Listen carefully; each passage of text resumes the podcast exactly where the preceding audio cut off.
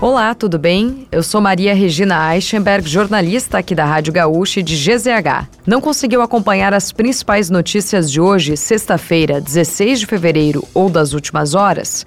Eu vou trazer aqui para ti, antes que o dia acabe, nosso resumo diário de notícias do fim da tarde. Oferecimento correspondente gaúcha Serrana Solar. A minha escolha certa. Um dos principais opositores do governo russo, Alexei Navalny, morreu na prisão do Ártico em que cumpria pena de 19 anos.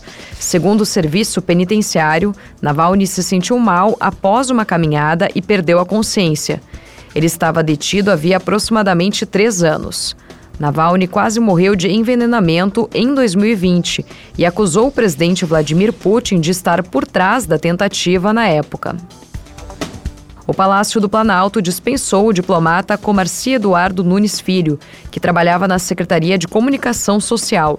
A decisão ocorreu após confirmação de que ele participou da reunião em que o então presidente Jair Bolsonaro conclamou seus ministros e secretários agirem contra o sistema eleitoral do país. O encontro do dia 5 de julho de 2022 é peça-chave na investigação da Polícia Federal que apura tentativa de golpe de Estado e ruptura do Estado Democrático de Direito.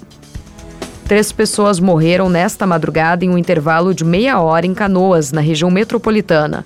Os corpos de duas mulheres foram encontrados no centro da cidade e o de um homem no bairro Matias Velho. Os dois crimes, que resultaram em três mortes, podem estar ligados a uma mesma disputa de facções criminosas. A Polícia Civil investiga a relação entre os casos e o envolvimento das vítimas com o tráfico de drogas. A Justiça do Rio Grande do Sul determinou a suspensão do exercício da medicina pelo cirurgião plástico Leandro Fux. O profissional é investigado por lesões corporais gravíssimas. Já foram registradas junto à Polícia Civil 25 queixas, além de haver quase 20 processos judiciais contra ele. O médico teve o passaporte apreendido e está proibido de sair de Porto Alegre, onde reside. A cantora gaúcha e finalista do The Voice Kids 2023, Tayla Câmara, está internada na Santa Casa de Porto Alegre. A menina de 14 anos disse nas redes sociais que um vírus afetou o fígado. Tai deu entrada no Hospital Regina, em Novo Hamburgo, no dia 7 de fevereiro e estava na unidade de terapia intensiva desde terça-feira. A cantora foi transferida ao Hospital Porto Alegrense na noite desta quinta e apresentou melhora.